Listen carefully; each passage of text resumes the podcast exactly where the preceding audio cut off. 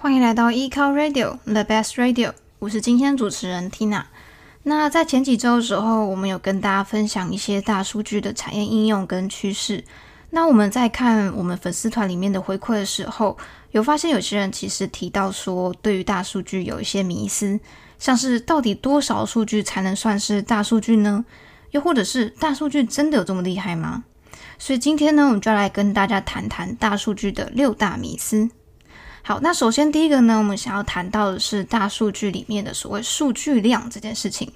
那数据量它大小其实没有一个明确的标准。那我们与其说它是大，多元呢，其实是一个更贴切的说法。所以大数据实际上是由多种不同的数据来源而组成。那每一种数据来源呢，它其实都是非常的细碎，而且实时更新的。就好比是，如果今天我们在浏览一个网页的时候，你的点击率、你对它的评价，或者是说你的购买记录，这些其实都可以算是一个数据来源。那这些数据也是可能两三秒就会产生一笔新的数据，就会去做更新。那所以我们整体收集起来之后，它的确会达到一个蛮巨量的一个数量。那所以其实我们可以用一个简单的比喻呢，来比喻数据量这件事情。所以我们可以说。大数据它其实不像瀑布那种集中倾泻式的资料，而是比较像毛毛细雨，非常细小呢又发散。那这种毛毛雨其实蛮容易去遮蔽你眼前的方向，它看起来若有似无的感觉。那讲到遮蔽方向这一点呢，其实就会提到我们接下来要提到的第二个迷思，也就是所有大数据的数据都是好数据吗？其实这是不一定的。那我们当我们今天收到数据的时候，哪些数据是可以采用的，或是需要经过筛选的，是我们需要好好去做思考的。所以，大量的数据跟大量的好数据是有所差别的。那不好的数据里面，其实蛮容易产生一些错误或者是遗漏的数据。那这些错误跟遗漏值呢，是非常容易造成误解的。就好比我们在统计学里面的 outlier，也就是所谓的极端值。那这种其实也蛮常出现在像是问卷型的资料里面。那这些极端值，其实如果我们没有经过第一层的筛选的话，是蛮容易让我们的整个资料集呢产生了一个偏差。所以在这样的状况里面，其实就会建议说，你需要先把这些 outlier，也就是极端值，去做掉一个筛选之后，再去做分析，会是一个比较好的状况。那除了像刚刚所提到的极端值以外，还有更多因素，其实也会影响到这个笔数据呢的好坏。像是人为的因素，就是一个需要考虑进去的。像是每个人个性不同，那他所采取的行动可能跟普罗大众就会有些不同。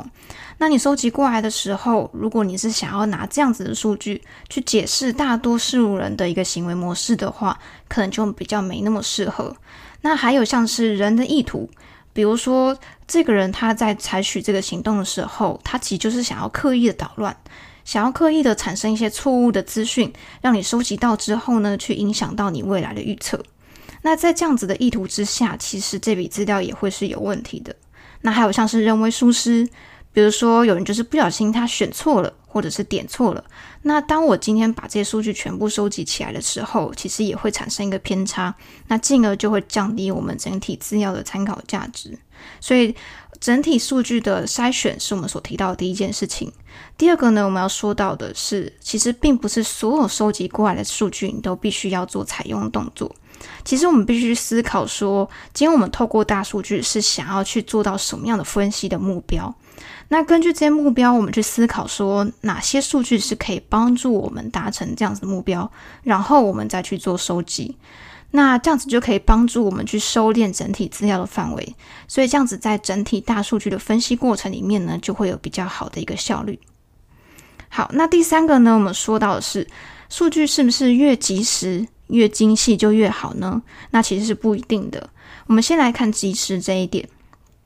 有时候呢，我们及时取得到的资讯，可能这笔资料它的效果还没有发酵，也就是现在时间还太早了，所以没有办法因应这样子的数据去采取一些具体的行动。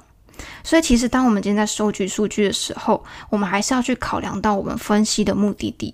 举例来说，如果说我们今天想要买一个是一个数十年的保单，或者是做一个长远的投资计划。那这时候，其实我们就比较需要去看的是历史上面一些稳定的数据。我们必须把时间拉长，让数据能够集结到一定程度之后呢，就可以帮助我们去排除掉一些杂讯，也可以帮助我们掌握事物的一个全貌。所以在这样子例子里面呢，就不是去观察短期的价格或者是收益。那相反的例子，就好比是说，如果我们今天想要分析的是看完电影的民众，他们会想吃什么样东西。进而呢，去呃改善我们整体商品的陈列方式，或者是店铺的一个先后顺序的话，那在这样子的例子里面，我们可能就不需要去参考它的历史性格，而是及时去看说，诶，它下一个场景的转换是看到什么？依据这样的状况呢去做分析，可能还会有一个比较好的效果。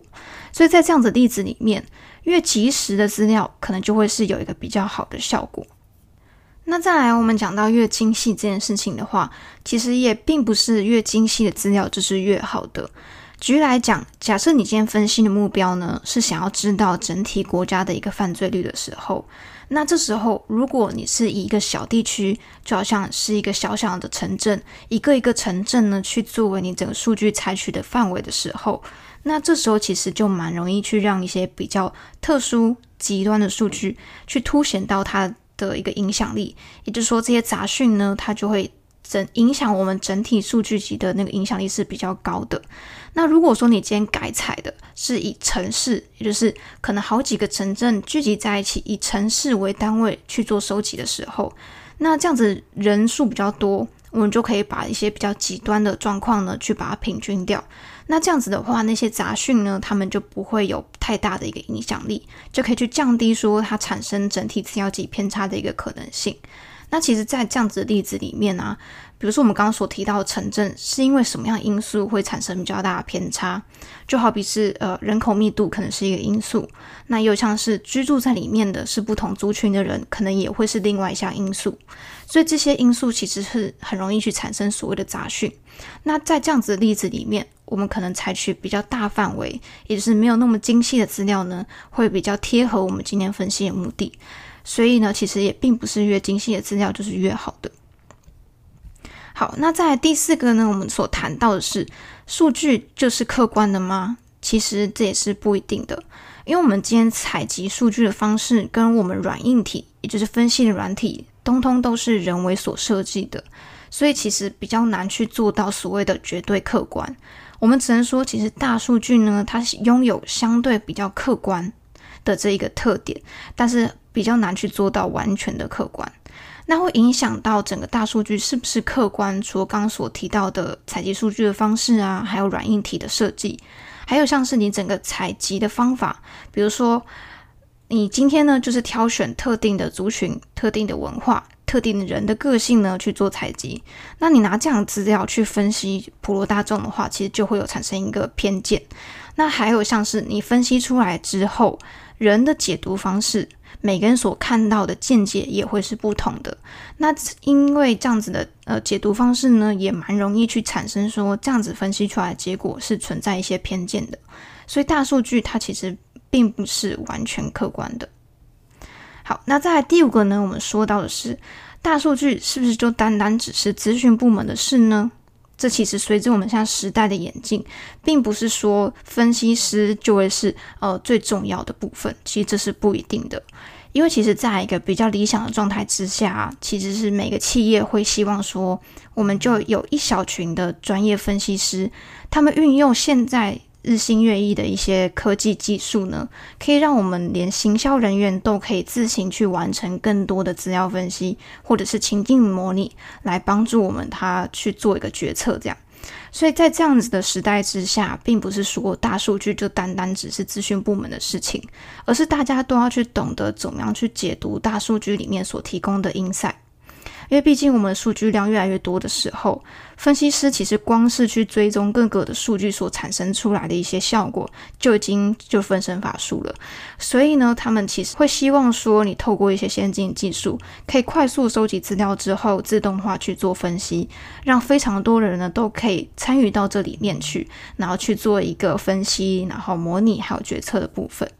那接下来呢，我们讲到的是最后一个迷思，就是。大数据就是万灵丹吗？那其实大数据它带来的只是数据和更多的数据，那它究竟隐含了什么样的见解？其实必须靠归纳者他自行的去做解读。数据来源越多的时候，其实就很容易去产生一些矛盾跟分歧。那这时候你的归纳者又需要采信哪一个结果，就是他自己要去做判断的。